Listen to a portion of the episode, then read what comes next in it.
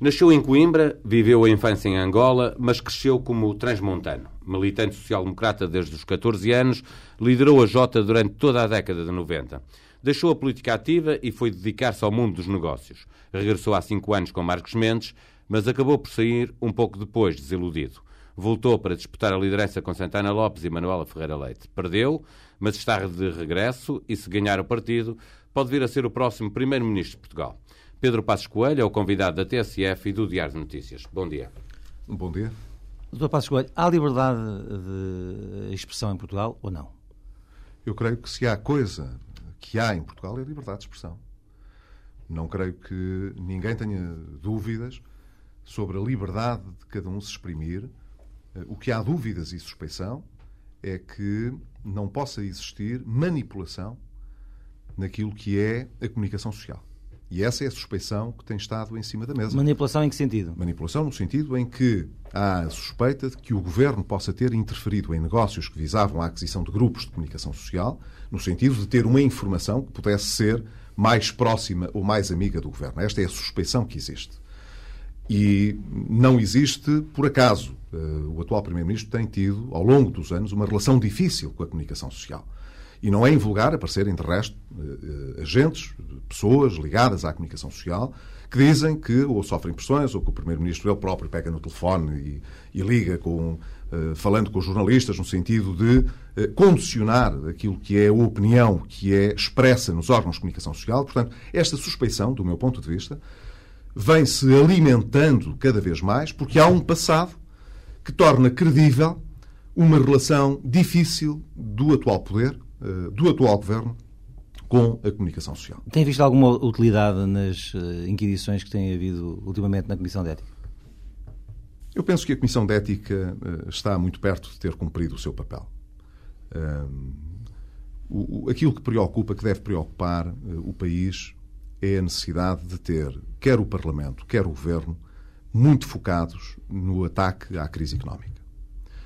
E o prolongar eh, de uma situação que visa investigar e pôr de lado estas suspeições sobre o envolvimento do governo na comunicação social ou de outras forças políticas, é necessário porque, se não tivermos um governo com credibilidade e instituições políticas com credibilidade, eles também não podem uh, desempenhar um papel uh, suficientemente importante na resolução da crise. Mas não podemos é ter as duas coisas ao mesmo tempo, quer dizer, não podemos eternizar, nomeadamente com a Comissão de Ética, audições que visam eh, suprimir uma suspeição que nunca mais sai da, da, da, frente da vista e, por outro lado, não ter também um governo com credibilidade suficiente e um parlamento suficientemente ativo para garantir que o país está a fazer tudo o que pode para eh, sair da crise. Mas Portanto, eu muito... acho que a Comissão de Ética devia uh, rapidamente dar por concluída o seu trabalho. Há muito quem defenda que é preciso dar o passo seguinte, que é, e hoje o líder parlamentar do PSD, que também é candidato à liderança do PSD, já, já disse que o PSD vai defender a criação de uma Comissão de Inquérito. Está de acordo? É preciso fazer uma Comissão eu já, de Inquérito? Eu já, eu já o defendi também. Com que âmbito já agora? Eu já, eu já o defendi também. Acho que deve haver uma Comissão de Inquérito com a missão específica de uh, investigar o que se passou com o negócio falhado de tentativa de compra um, da TVI por parte da PT. É isto que merece ser. Está convencido que o Governo eh, teve uma intervenção nesta, neste Não negócio? estou convencido disso, mas há suspeita suficiente uh, sobre essa matéria e eu penso que o país não pode viver com essa dúvida. Agora, penso que é preciso fazer mais do que isso. Uh, já, já, já o tenho defendido. Acho que a Comissão de Inquérito deve avaliar exatamente quem é que sabia deste negócio, quem é que interferiu com este negócio? E não o devia ter feito, se é que isso aconteceu, mas devemos também tirar ilações para o futuro. Eh, e por isso venho defendendo que eh, o Estado, através do Governo, não demore muito tempo a declarar a intenção de alienar a Golden Share que tem na PT e, ao mesmo tempo, de criar condições para que o Estado empresário da comunicação social deixe de existir. Deixe-me então de compor essa, essa fazendo duas perguntas, essa sua afirmação. Uh, ponto 1. Um, uh, em que prazo, se um dia vier a ser Primeiro-Ministro, terminará com a Golden Share uh, que o Estado tem na PT? E ponto 2. se numa legislatura se pode comprometer a tirar o Estado da comunicação social, como a agência noticiosa, duas televisões, um grupo de rádios? Dois canais de televisão. Eh, eu julgo que a intenção de alienar eh, a Golden Share devia ser declarada já. E até por este governo, não devíamos esperar mais tempo. Mas eh, se tiver de esperar, se o Partido Socialista não tomar esta decisão, eu acho que deve ser das primeiras decisões de um futuro governo. E, portanto, não podemos alienar uma posição, uma participação do Estado em qualquer circunstância de qualquer maneira, mas essa intenção declarada deve ser rapidamente assumida e, nas circunstâncias que o mercado eh, tolera eh, em muito pouco tempo, ela deve ser alienada. Portanto, julgo que sobre isto eh, há uma posição que é muito clara. Quanto à questão da comunicação social, o Estado eh, lançou uma nova licença para um novo operador eh, de televisão. E eu penso que não faz sentido manter essa regra quando o Estado tem hoje eh, uma empresa e tem um canal de televisão, eh, como é o caso da, da RTP1, eh, que tem custado ao erário público mais do que aquilo que é razoável no tempo de escassez em que nós vivemos. Só o ano passado a RTP consumiu entre, entre a taxa de serviço público e aquilo que são indemnizações, transferências que o Estado faz para a televisão, de qualquer coisa como 400 milhões serviço de euros. de televisão e rádio. É serviço de televisão e rádio. Como é que se asseguraria Ora, imagine, imagine, imagine, imagine o que são, o que são, o, o que representa este peso financeiro em 10 anos. Estamos a falar de 4 mil milhões de euros. Não há nenhum serviço público que custe 4 mil milhões de euros em 10 anos na área da comunicação social. Mas isso é uma visão economicista. Como é que, como é Não, que, não é como uma que o visão. Governo, como é que o Estado, não. como é que, como é que assegura uh, uh, o serviço público? Isso eu peço desculpa, mas não é. Porque eh, as pessoas às vezes dizem que é uma visão economicista quando se trata apenas de poupar dinheiro. Ora, não é só uma questão de poupar dinheiro, é uma questão de justiça. Mas- Portugal hoje, de- de- deixa-me responder, Portugal hoje está, por via da grande crise económica em que está envolvido, eh, numa situação de eh, pré-ruptura social.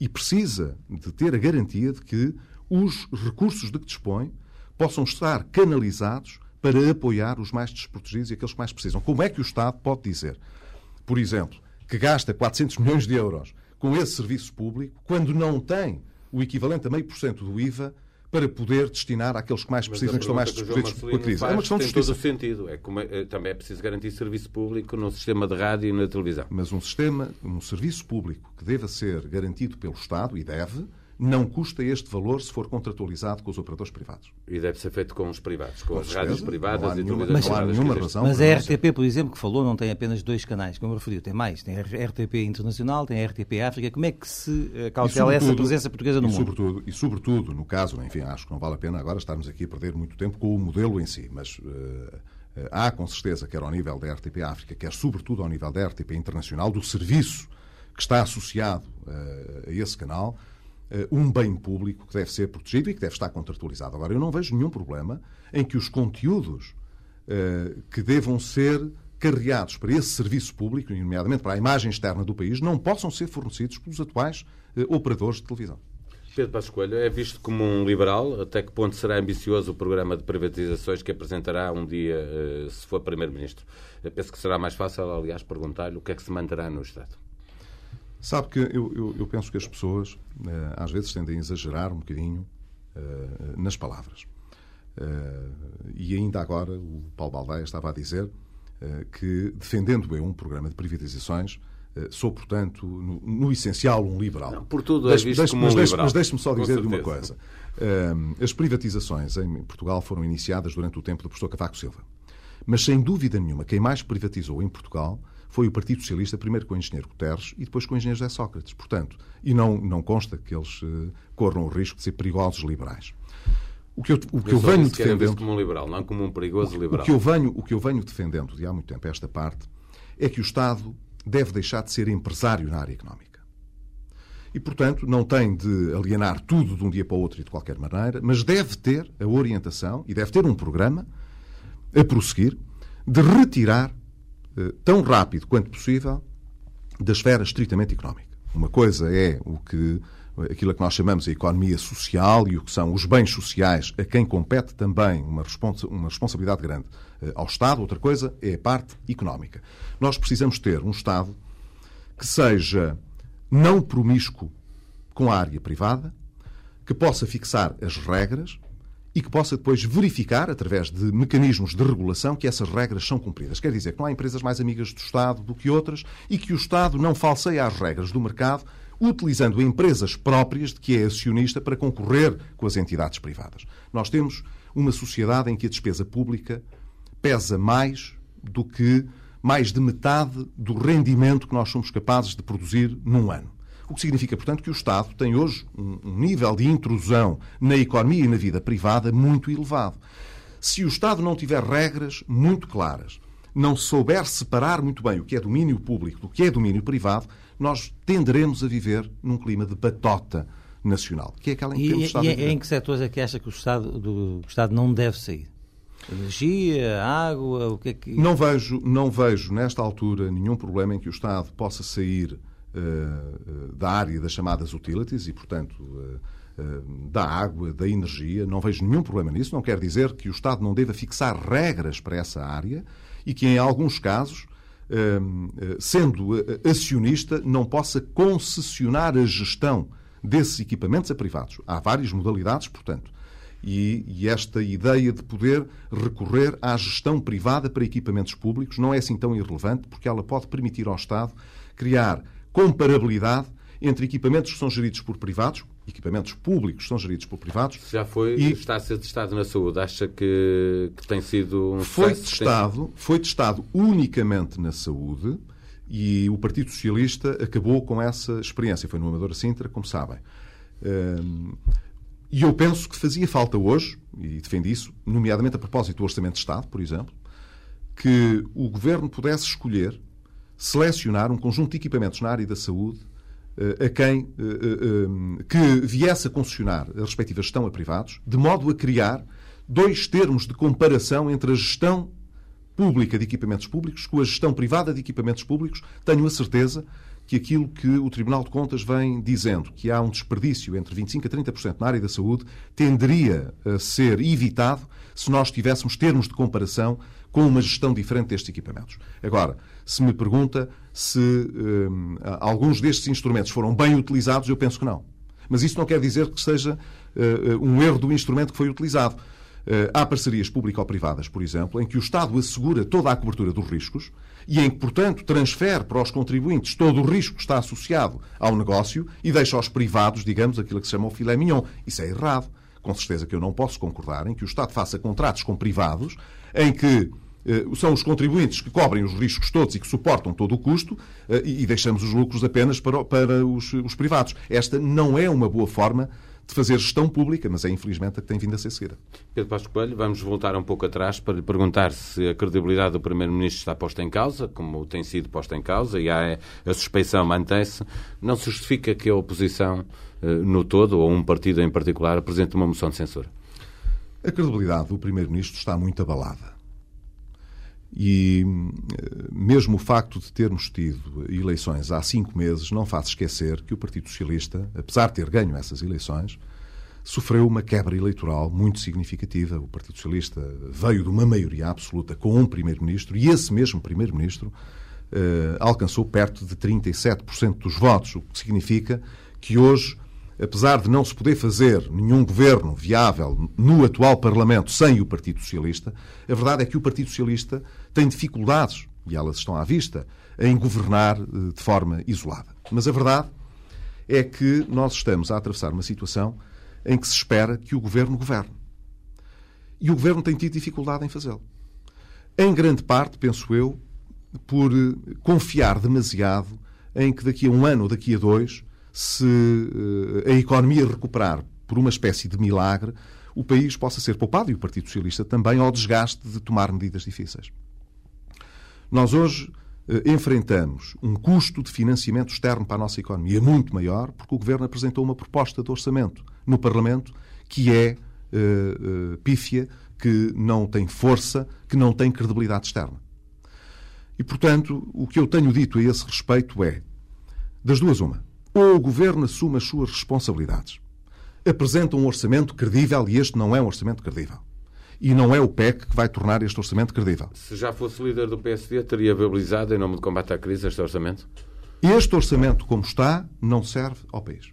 Porque o que nós. Mas a minha pergunta é muito nós... direta. Teria viabilizado ou uh, o PSD chumbaria este orçamento? Eu, eu, eu tive a ocasião de dizer que se fosse líder do PSD quando se iniciou esta discussão, teria dito que não aceitava viabilizar este orçamento sem duas condições. Primeira, sem que o governo aceitasse suspender todas as decisões que tinha tomado quanto a grandes obras públicas, até elas poderem ser reavaliadas, porque são encargos que não se refletem neste orçamento, mas que se vão refletir nos 30 orçamentos dos 30 anos subsequentes a este, e, em segundo lugar, sem haver um compromisso claro da parte do Governo de ter um orçamento de combate uh, à crise, que é como quem diz, de diminuição séria da despesa pública, mas já no ano de 2010. Votaria contra, portanto. E, portanto, em consciência, votaria contra, porque eu não posso, uh, uh, em nome de uma qualquer estabilidade, de uma paz podre para o país, viabilizar um orçamento que sei que é um mau orçamento. Essa, de resto, é a posição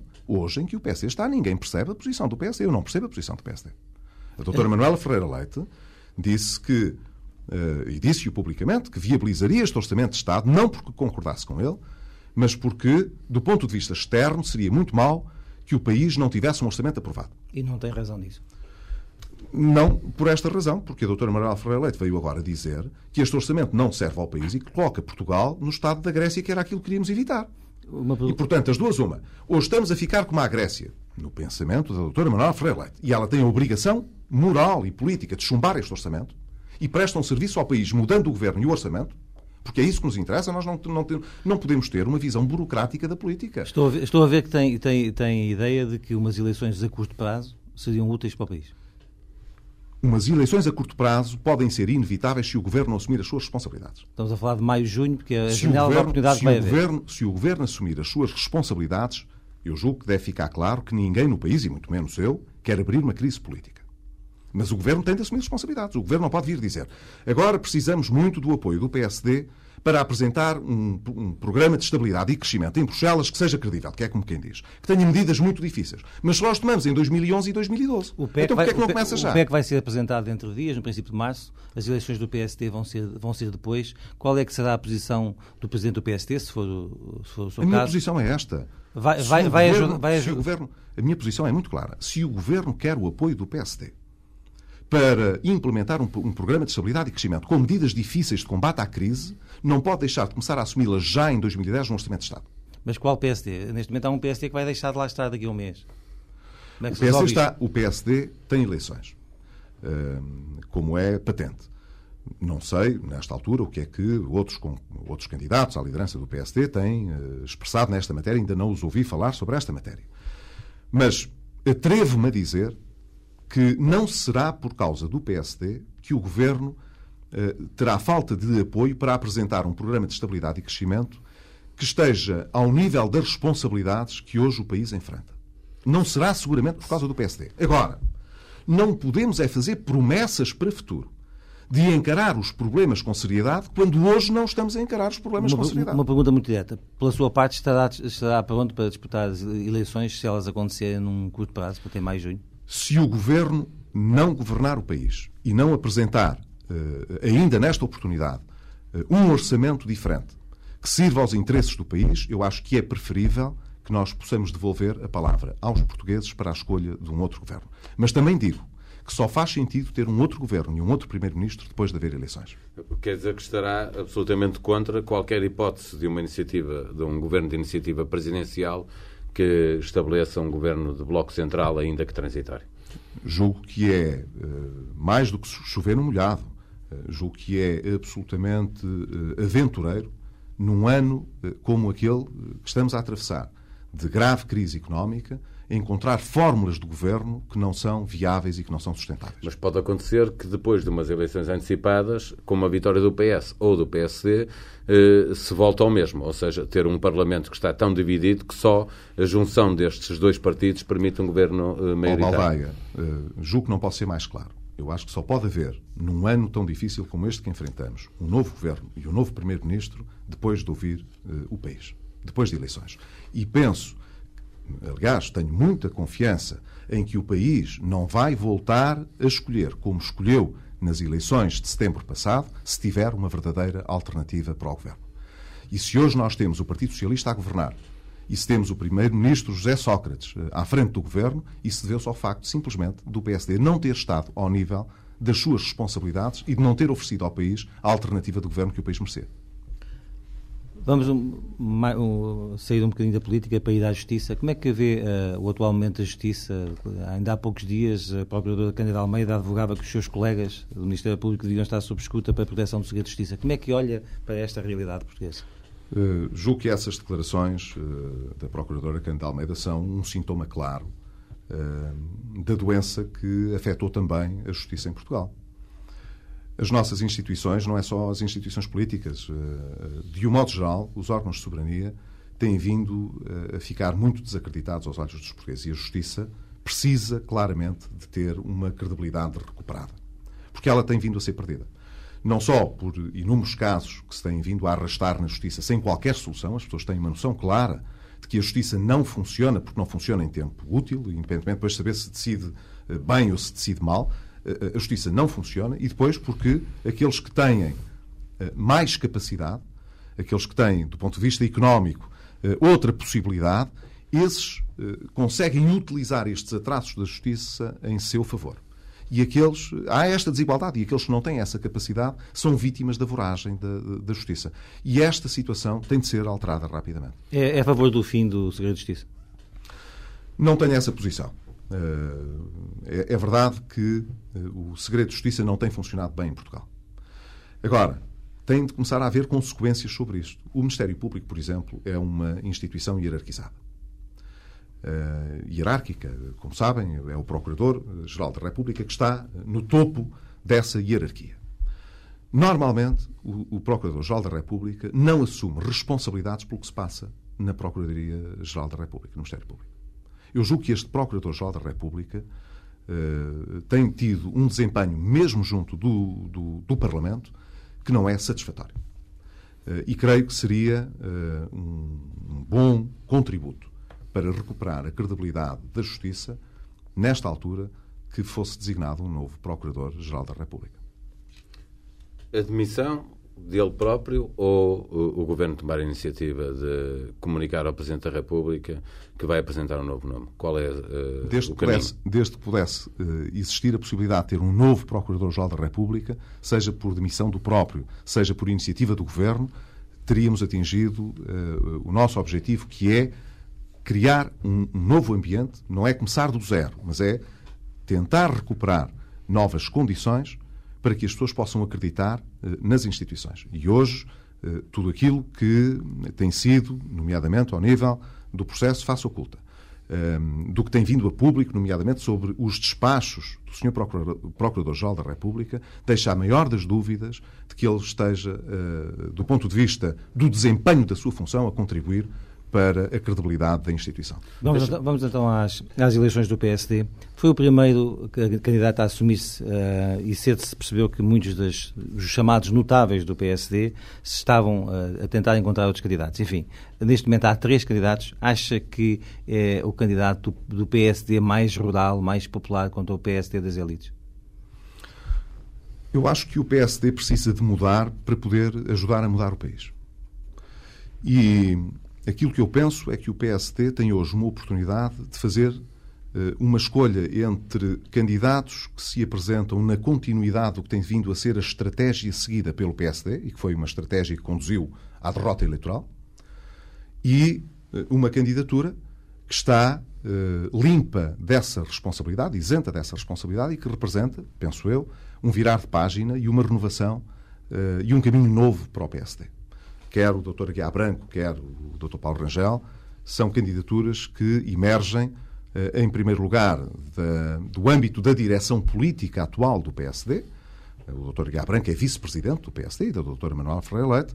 O Dr. Uh, Paulo Rangel foi praticamente benzido como o herdeiro desejado pela doutora Manuela Ferreira Leite. Portanto, são duas faces da mesma moeda? São, não sei se são duas faces da mesma moeda, mas são duas candidaturas que representam o status quo do PSD. E um status quo que saiu derrotado e que é responsável por hoje termos também um governo do Partido Socialista ainda a governar o país.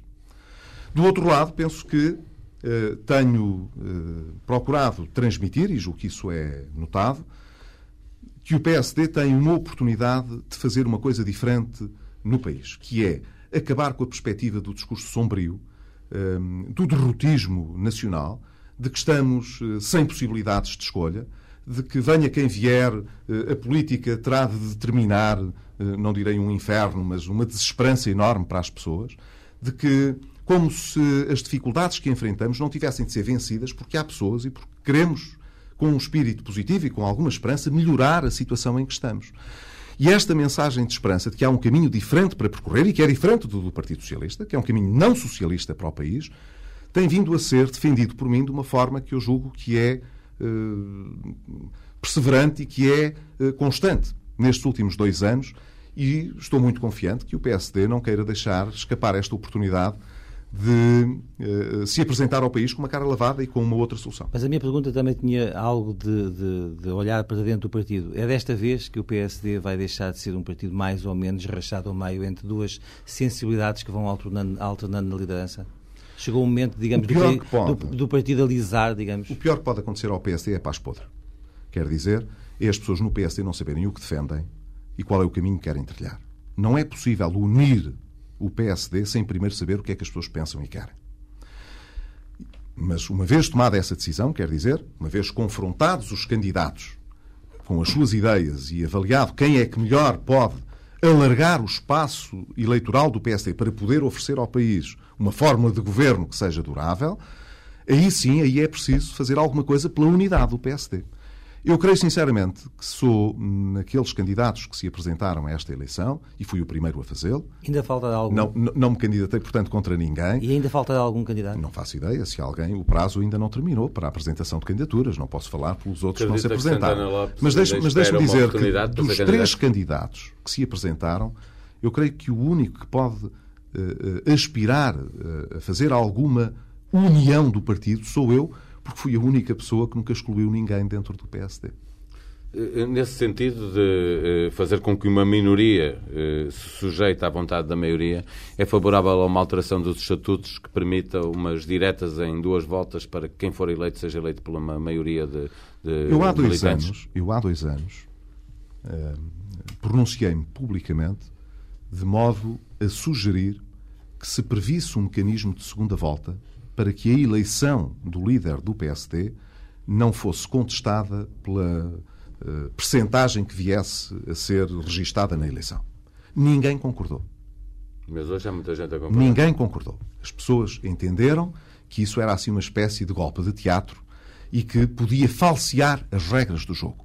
E as mesmas pessoas que há dois anos não queriam essa proposta, uh, porque achavam que, elas, que ela podia falsear as regras do jogo, defendem-na agora Uh, em nome de umas novas mantém, regras do jogo. Eu sou, coerente, eu sou coerente e mantenho a minha perspectiva. Uh, não questionei uh, a legitimidade da doutora Manuela Ferreira Leite pelo facto de ela só ter mas, ganho mas acha com que teria, 37%, mas, acha que, teria mas sido, acho que seria preferível... Acha que poderia ter ganho se houvesse segunda volta no PST há dois, há dois anos? Eu julgo que sim. Eu julgo que sim. julgo que sim, mas não, não posso... não, não, não me tenho como predestinado e, portanto, não me tenho na conta de que se as coisas mas tivessem o, sido sempre o, de outra maneira que não foram. O líder, o, o líder ficará, sempre, ficará sempre mais legitimado com essa segunda volta? Eu julgo que sim. Eh, não estou, portanto, a dizer que alguém que não ganhe com 50% dos votos não, não esteja legitimado. Eu próprio não pus em questão a legitimidade da doutora Manuela Ferreira Leite, apesar dela ter tido 37%.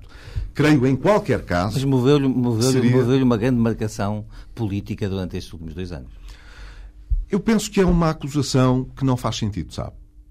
Porque uh, se confunde muito uh, a coesão dos partidos e a lealdade com que devemos estar nos partidos com a obediência e com o silêncio.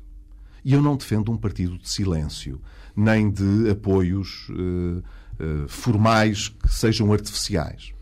Portanto, se for líder, estará preparado para a doutora Manuela Ferreira Leite, A doutora Manuela Ferreira Leite, para aquilo que foi essencial do partido, contou sempre com o meu apoio.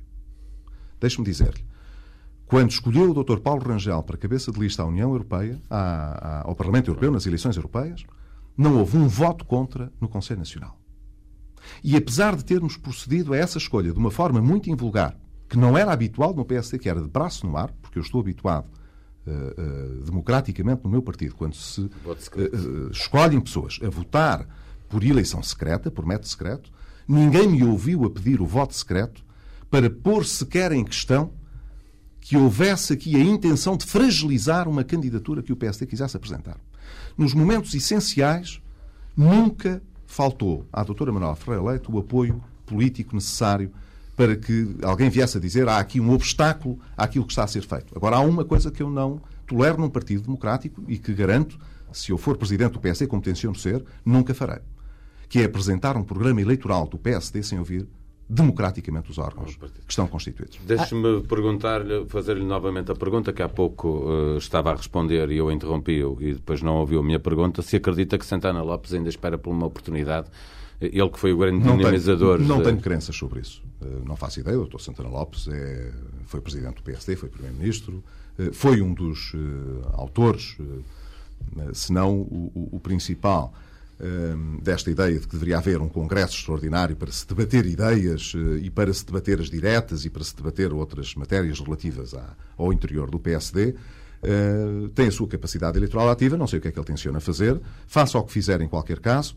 Eh, o que é importante é que nós possamos utilizar este Congresso, apesar de tudo, já que ele não vai escolher nem um novo líder, nem uma estratégia, eh, nem, nem vai escolher uma nova equipa. Mas pode ser importante. Precisamos utilizar o Congresso para discutir alguma coisa que tenha utilidade para o partido e para o país. Pode ser importante para definir quem é que vai ser o próximo líder do PSD, no sentido do debate político líder, que pode ocorrer? O próximo líder do PSD vai ser escolhido pelos militantes.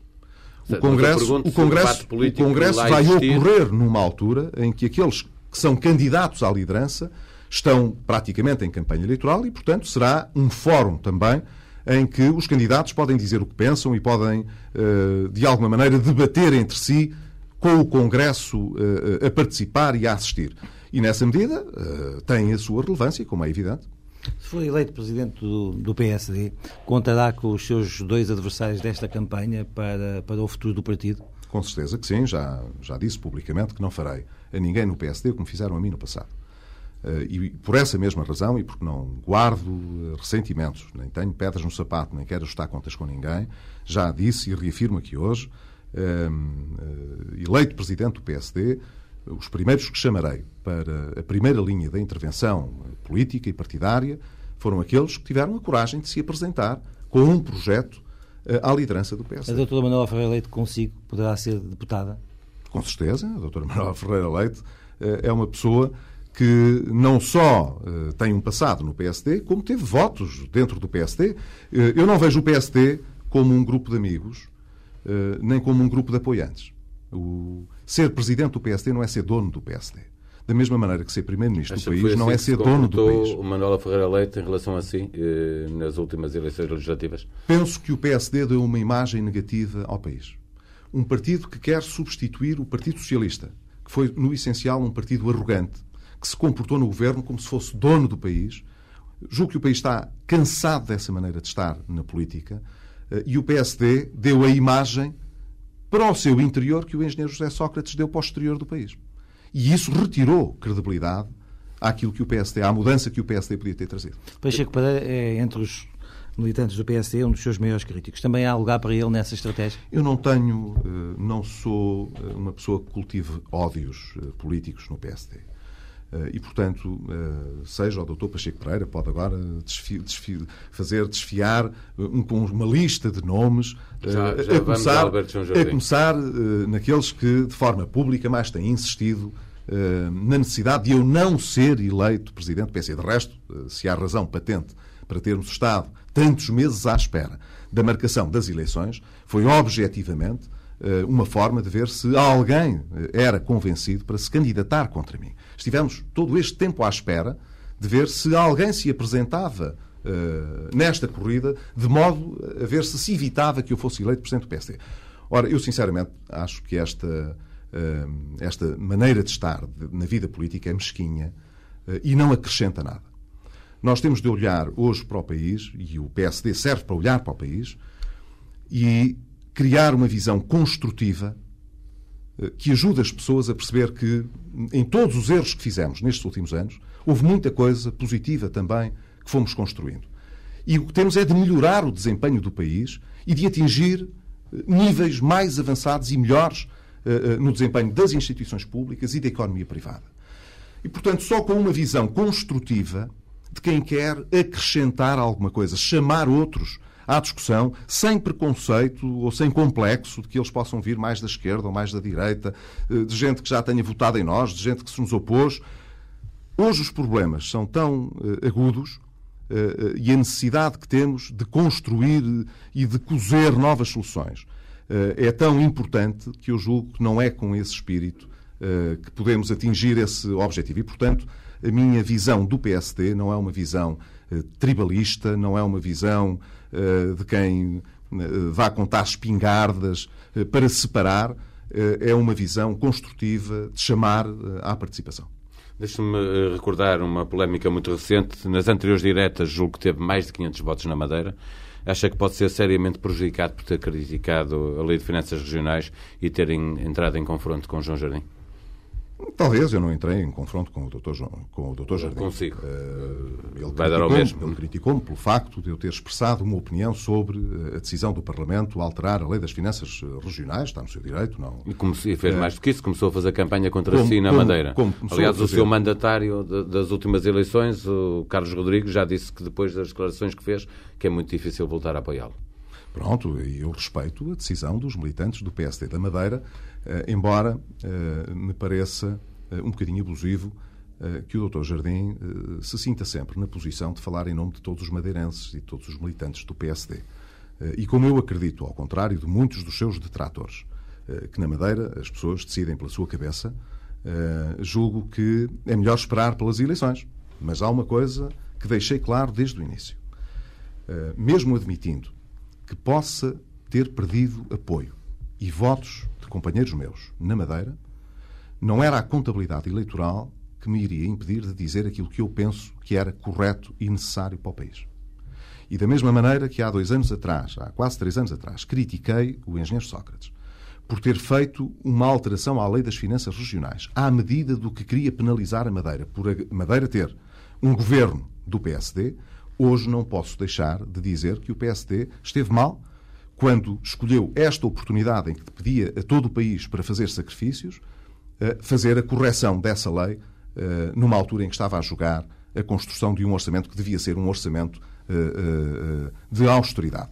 Foi simplesmente isso e, portanto, não tenciono voltar atrás naquilo que pensava sobre a oportunidade, a má oportunidade em que o Parlamento decidiu fazer essas alterações, e tenho pena, se isso acontecer, tenho pena, eh, mas eh, eh, não é por falta, por ambicionar o apoio da Madeira, que eu trocaria aquilo que achava que era importante dizer ao país sobre o que aconteceu no Parlamento. E dá a Madeira durante a campanha eleitoral do PSD?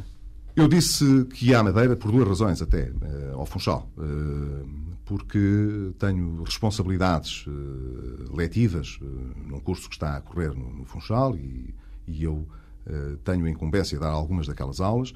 Em segundo lugar, porque gostava de apresentar o meu livro no Funchal também. Entretanto, como sabem, aconteceu uma tragédia na Madeira e no Funchal em particular, e julgo que todos estamos conscientes de que todos os meios estão mobilizados para fazer não só a reparação das, eh, dos graves acontecimentos, mas também eh, preparar eh, eh, toda a recuperação do, do, do, do, Funchal. E, portanto, eh, não sei se haverá condições eh, para fazer uma deslocação nos termos em que eu tinha desejado, mas pode ter a certeza que não deixarei de ir ao Funchal dizer o que penso. Não, não, a ideia de que eu agora posso ficar intimidado porque um conjunto de pessoas na Madeira acha que eu fiz um crime de lesa pátria, era o que faltava se eu agora me deixasse intimidar por uma circunstância dessas. Uh, nem vejo motivo para que isso pudesse acontecer. Tenho Doutor... certeza disso, conheço bem o Funchal e, tenho lá muitas pessoas amigas. Doutor Pedro Passos Coelho, bom dia. Muito obrigado por ter vindo à TSF e ao Diário de Notícias. Obrigado também.